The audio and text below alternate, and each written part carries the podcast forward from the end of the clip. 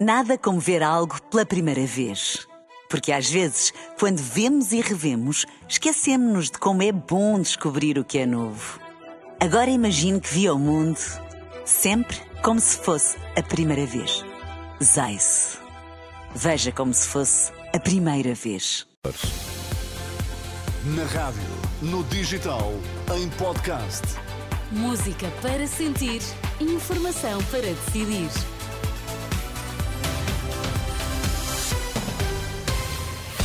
Boa noite, Pedro Queiro. Que notícias é que estão em destaque esta hora? Olá, boa noite. A Agência Portuguesa do Ambiente desvaloriza o parecer do Ministério Público, que é contra a exploração do lítio na região do Barroso. A Depressão Carlota provocou mais de 450 ocorrências, segundo os dados mais recentes.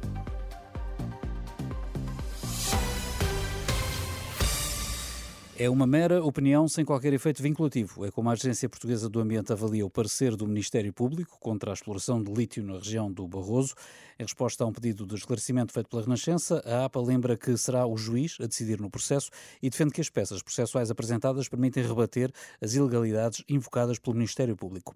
É reação à notícia hoje conhecida, segundo a qual o Ministério Público pediu a anulação da declaração de impacto ambiental para a mina de Covas do Barroso por entender que há violação da lei. Os três arguidos detidos no âmbito de suspeitas de corrupção na Madeira só amanhã de manhã é que vão conhecer as medidas de coação a que ficam sujeitos. O interrogatório a Pedro Calado, presidente da Câmara do Fundo Funchal só terminou hoje, ao fim de 16 dias de detenção para interrogatório. Os advogados de defesa juntaram-se e apresentaram um requerimento a pedir a libertação imediata dos arguídos, o que não foi aceito pelo juiz de instrução criminal.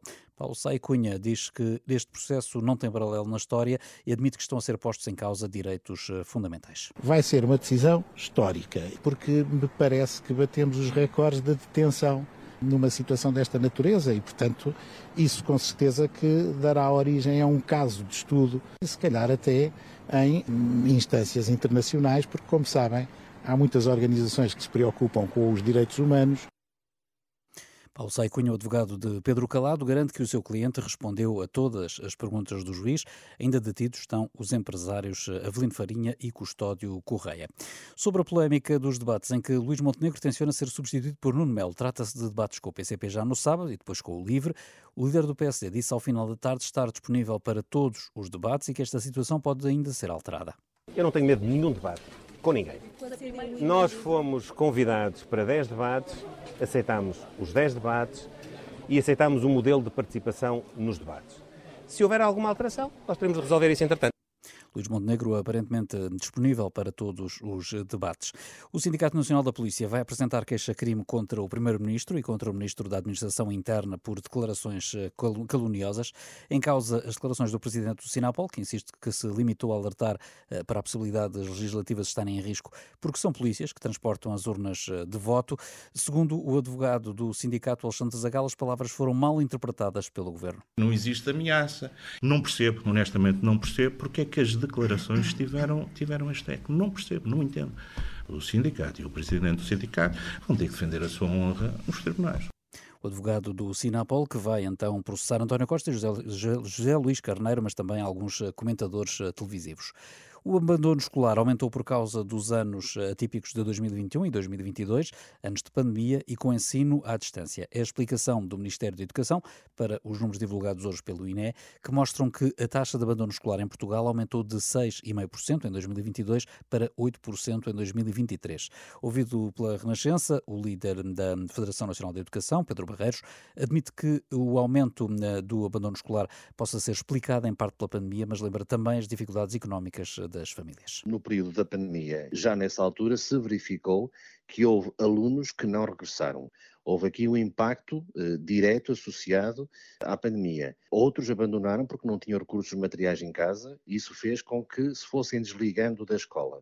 Podemos imaginar que um, que um período pós-pandemia possa ter influência nesse aspecto, como também, obviamente, verificamos que todos os problemas sociais que atravessamos, a falta de condições de habitação, falta de recursos financeiros nas famílias, eh, tudo isso possa contribuir. O dirigente da FNE, ouvido pelo jornalista Alexandre Abrantes Neves. A Depressão Carlota foi responsável até às 8 da noite por 463 ocorrências relacionadas sobretudo com a queda de árvores e de estruturas. Houve ainda pequenas inundações inundações e obstrução de vias. As eh, regiões do litoral norte e centro foram as mais afetadas, segundo dados da Proteção Civil, que não incluem as ocorrências registradas na cidade de Lisboa. Mau tempo obrigou ainda ao cancelamento de duas dezenas de partidas e chegadas no aeroporto de, eh, do Funchal. No futebol, Taça de Portugal, com o Vitória de Guimarães a seguir para as meias finais da prova, venceu há pouco o Gil Vicente por 3-1 e a seguir vai defrontar o vencedor do Santa Clara Porto, que foi ontem interrompido devido ao mau tempo. Nas meias finais já está também o Sporting, que defronta o vencedor do Vizela Benfica, que já decorre.